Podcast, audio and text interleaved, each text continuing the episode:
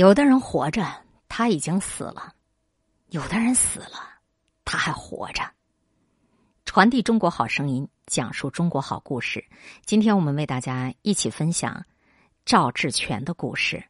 他赌上一切，只为了让老百姓吃得起药。他活着，为了多数人更好活着的人，群众会把他抬举的很高很高。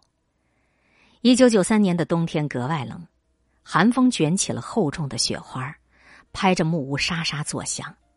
屋内一灯如豆，白发苍苍的老人正拿着刻刀切分着药片，那小心翼翼的样子，仿佛那个药是没有完成的艺术品。端着碗的中年人愣愣的看着这一幕，喃喃的低语：“这么吃药没有用啊。”老人听到了，只是平淡的说。那也总比不吃要强吧。不知道你有没有看过这个短片儿？我是人民越冬，这当中的一幕，这个短片一经发布，便在海外社交媒体引发了广泛的热议。这部短片的剧情是由真实故事改编的，主人公是一位中国民营企业家，他出身贫寒，他用了二十七年的时间，把一个濒临倒闭的小药厂发展成为净资产超过六十亿的。医药产业集团，他身患癌症十二年，仍然日夜操劳。在他的弥留之际，他把企业交还给了社会。他的名字叫赵志全。在离开这个世界的时候，万人夹道，热泪相送。研发重症药谈何容易？一九八七年，三十岁出头的赵志全承包了潭南制药厂，也就是鲁南制药厂的前身。新厂长赵志全踌躇满志，刚一上任就承诺要让所有的员工都能过上好日子。承包第一年，赵志全就带领全厂扭亏为盈。但是好景不长，一九九三年冬，销量停滞，货款收不回来，借不到贷款，眼见局势恶化，赵志全把厂子里的干部全部召集起来，一起出谋划策寻出路。不料想，销售科和技术科却在会上吵架起来了。销售科认为，普通的感冒药、轻症用药竞争激烈，厂子没有价格优势，病人急需的重症药基本上都要依赖进口，价格又高，还得去抢。啊，要是技术科能够产出这样的药，我也不愁卖。技术科这边也有苦说不出，又没钱，又没技术，又没设备，研发重症药谈何容易？这个时候有人就提议，要么就裁员，裁一半还能够多撑半年。这个时候的赵志全。到了进退两难的境地，赵志全的女儿回忆，就在那段日子，自己夜里不管几点醒来，父亲屋里的灯都会亮着。或许就是因为压力太大的原因，就在屋里，父亲一根接一根的不停的抽着烟。把人裁了，让人怎么过日子？赵志全带着两个司机，开着一辆普桑出征了。饿了就吃自己带的煎饼咸菜，累了就在车里迷糊一会儿。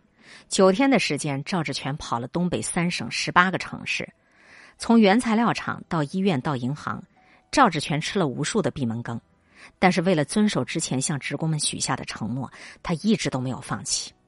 他说：“把人裁了，让人怎么过日子？”在驱车前往内蒙求助的路上，赵志全终于遇到了一个患有冠心病的老人。为了省钱，老人拿出药瓶当中的一瓶药。小心翼翼的把一片药切成几份吃，说又涨价了，能活一天是一天吧。就是这一幕触动了赵志全的心，也就在这个时候，他找回到了自己做人的使命，为了让老百姓吃上良心药，投身研发重症药。为此，赵志全赌上了一切。在他的带领下，鲁南制药厂全体二百三十五名职工参与了冠心病的专用药。新康的生产集资，最终他们成功了。新康上市，售价仅为进口药的四分之一，造福了千万吃不起进口药的重症病人。让天底下老百姓都健康，让他们吃得起良心药、放心药，这才是我们的本分。这就是赵志全常常挂在嘴边的话。十二年抗癌，弥留之际，他把企业交还给了社会。零二年的时候，赵志全被确诊癌症晚期。为了维护企业的稳定发展，赵志全和妻子决定保守这个秘密。他对身边的人下了死命令：不能说，不管对谁都不能说。具体的治疗细节连女儿都不告诉，头发掉光了，就制定一个假发套。二零一四年十一月十四号深夜，赵志全催促身边的人都去休息，独自一人在办公室处理公务。